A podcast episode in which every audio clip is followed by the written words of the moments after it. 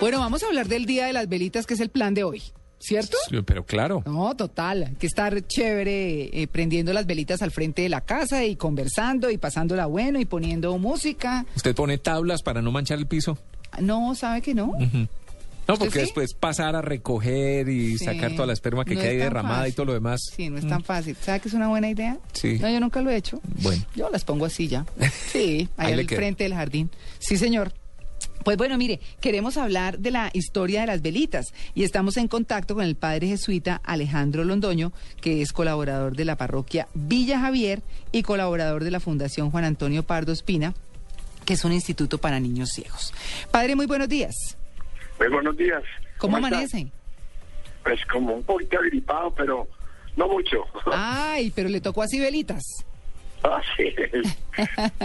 Bueno, padre, ¿cómo es la historia de la celebración de las velitas? ¿Cuál es? ¿Por qué Bueno, se voy a contar dos. Sí. Una muy particular y era desde chiquito en la casa, era todo un acontecimiento. Sí. Y ya de, de recién ordenado de sacerdote también tengo recuerdos muy bellos de veredas campesinas, ahora que están hablando de la panela, Ah. en el del Fresno, donde hay muchas eh, muchos trapiches y la gente pone unas velitas be- bellísimas. Mm. Pero ya volviendo a la historia ya, esta fiesta eh, de la vigilia, la Inmaculada Concepción de la Virgen, fue cuando se proclamó el dogma por el Papa Pío XI, con la bula Inefabilis Deus, el 8 de diciembre de 1854. Uy, ya Y tiene de eso se ha tenido la costumbre, sobre todo en Colombia. Sí. Eh, por ahí escuché que en Tenerife también, pero en Colombia había la costumbre de poner las velitas la víspera de esta fiesta. Claro. Y mm, digamos que hay alguna, eh, porque no, no lo hemos visto de esa manera, ¿verdad? Bueno, pues de pronto la gente va a misa y demás, pero ya teniendo las velitas al frente de la casa, ¿es solo quemarlas, es rezar algo, es orar por algo? Sí, yo creo que eh, de una manera muy especial orar por las intenciones de la familia. Pero para este año, el señor cardenal, monseñor eh, Rubén Salazar, nos pidió que en todas las parroquias hiciéramos alguna ceremonia especial por la paz de Colombia. Ajá. Por la paz de Colombia. Sí. En Colombia tenemos muchas velitas, pero para otras cosas, para quemar ranchos y todo eso. Pero que ahora sea por la paz de Colombia. Claro. ¿No parece muy buena idea? No, pero por supuesto que estamos todos muy pendientes. Estábamos hoy justamente hablando del perdón, padre, que es una cosa que no es nada fácil y que de ahí No tiene que partir para la reconciliación, ¿no? Sí, muy bonita la, todo lo que se ha hablado de Nelson Mandela, me encantó. Sí. Cómo después de 27 años de prisión fue capaz de perdonar a todos los que lo torturaron y salir a buscar la paz de su país. Tenemos un ejemplo muy bello. Murió hace dos días, ¿no es cierto? Sí, sí, señor. bueno, pero si queremos un saltico a los dogmas, porque la gente se preocupa mucho por los dogmas. Sí, señor. Dice que, que la iglesia, porque tiene tantos dogmas? Pero mire un dato que, esto es para toda la gente, los dogmas no es una cosa que salga todos los días. Al principio sí, cuando se tenía que definir las cosas, quién estaba en la vivienda, es decir, quién estaba en el lugar, lugar equivocado. Por ejemplo, los docetas, los arrianos, etcétera. Sí. Los últimos dogmas son muy, solamente dos. El dogma que acabamos de hablar de la Inmaculada Concepción en 1854 y el segundo Pío XII en 1950. De ahí para acá, de 1950 para acá, ningún papa, ningún Juan XXIII que gobernó cinco años, ni Pablo VI que gobernó como 15 años, ni Juan Pablo II que 26 años, ni Benedicto XIV, ni el Papa Francisco han declarado ningún dogma. Pues. Dogma se declara cuando algo no está claro y como todo el pueblo de Dios quiere que se defina. Bueno, y el, el penúltimo dogma fue este de la Inmaculada Concepción. Y la víspera es cuando se tienen las velitas.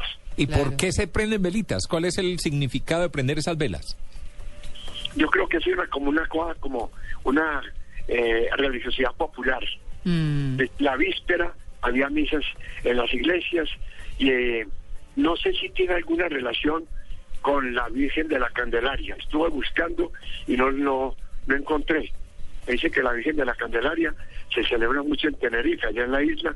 Mm. Bueno, y en Antioquia también, en la, la, la Iglesia de la Candelaria y en casi todos los países. pues padre. Pero- Sí, señor. Mm. No, Sí. le quería, no, le quería contar cómo celebran en otras ciudades del país. Sí, muy bueno. Claro, lo celebran muy bien. Por ejemplo, en Barranquilla eh, se arranca hoy, 7 de diciembre, porque, por ejemplo, en eh, Medellín siguen 7 y 8. Lo celebran, dice la información. En Barranquilla eh, eh, arranca hoy 7 de diciembre, obviamente con todo el ambiente que caracteriza a la costa atlántica. En Quimbaya, Quindío, por ejemplo, por ejemplo, cierran las calles al tráfico y todas las calles las iluminan con velas, con faritos, con linternas en formas de animales, en santos, figuras del pesebre y bueno, pues por supuesto que así iluminan la ciudad y eso incluye desfiles y fuegos artificiales y demás. En Cúcuta, muy curioso, eh, encienden las velitas en los cementerios La Esperanza y Jardines de San José y también pues se inauguran las luces de Navidad en las en la ciudad y en Cali se celebra también hoy.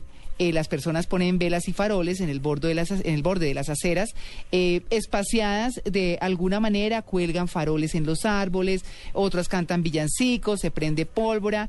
En Santa Marta se inicia eh, muy temprano el día 8. Santa Marta lo Sí. celebra mañana, igual que lo hace también Medellín en continuación del 7. En Buenaventura se celebran los dos días también, es en, el Pacífico. En Bogotá y Bucaramanga, el resto del país, eh, pues obviamente están las decoraciones de Navidad y la celebración, y muchas ciudades se prenden, como hablábamos de Tunja hace un momento. Así que, padre, pues un feliz día de las velitas. La última cosita es, Sí, en algunos barrios de Bogotá a veces se eh, encienden le- llantas. Eso sí, eh, Ah. que quede totalmente prohibido, ¿no es cierto? Claro, no, no, no, para nada. Todo Eh, tiene que ser con velitas y en, en tranquilidad. Y, y con mucha alegría y mucho fervor. Sí, señor. Pues eh, bueno, padre, le agradecemos muchísimo su atención, el padre jesuita Alejandro Londoño, por contarnos muy brevemente, pero de manera muy precisa, la historia de las velitas. Un feliz día.